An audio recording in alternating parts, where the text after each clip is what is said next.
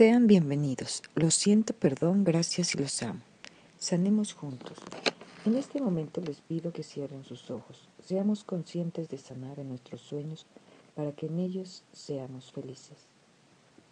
A partir de ahora vamos a comenzar nuestra narración con una respiración llamada buteico, la cual nos ayuda a oxigenar mejor nuestro cerebro, también evita y controla la ansiedad esta respiración es tan maravillosa que si tú roncas también te ayuda a evitarlo, ya que previene que respires por la boca cuando estás dormido.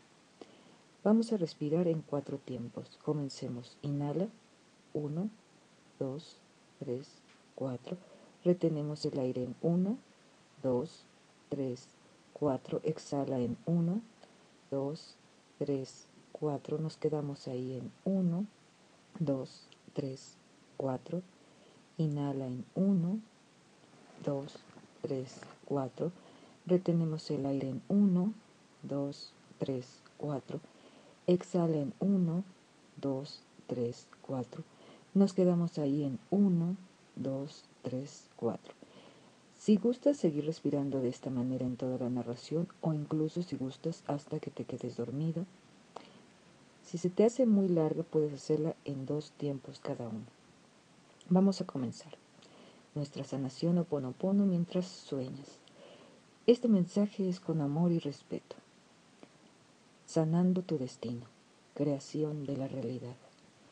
Ayer estaba hablando con mi mejor amiga, una mujer maravillosa que siempre ha estado en las buenas y en las malas, aún, en las mal, aún más en las malas. Agradezco mucho a la vida por tener la enorme fortuna de que esté en mi vida y permitirme estar en la suya.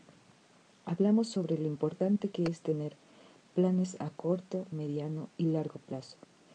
Existen muchos libros sobre ello y en mi opinión es fundamental darte el tiempo para leer algunos porque son de gran ayuda para empezar a lograr nuestros sueños. Obviamente siempre tener planes, sueños que vas realizando y tienes pautas para llevarlas a cabo es símbolo de éxitos rotundos. Mi vida como el de todos, no ha sido fácil. He aprendido a experimentar soledad, tristezas, en la búsqueda de realizar estos planes, estos sueños. No es de que se realice todo de la noche a la mañana. Primero, lo que yo aconsejo es plantearte qué quieres hoy, cómo te sientes contigo mismo. El paso más importante es centrarte contigo y ver qué carajos quieres tú en este momento ¿Dónde estás? Cuando planteas esto, te sugiero tomes un cuaderno donde solamente lo uses para escribir tu plan de vida. Comienza con poner quién eres tú, cómo te ves a ti mismo, qué te falta, qué te gustaría y más aún, qué quieres para ser tú. Plantéate ello. Te ayudará a tener más orden y que comiences a encauzar tus energías sin dispersarlas. Ahora puedes escribir cómo te ves en cinco años. Escribe ello en tu cuaderno de plan de vida. Si te ves en pareja, ¿quién es? ¿Qué quieres de esa persona? ¿Cómo te ves en pareja? Ahora escribe cómo te ves en 10 años. Ahora en 20 años.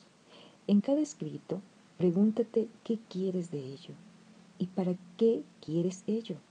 Sé consciente que si tú no tienes una idea clara, el universo jamás podrá allanar el camino para que sea logrado.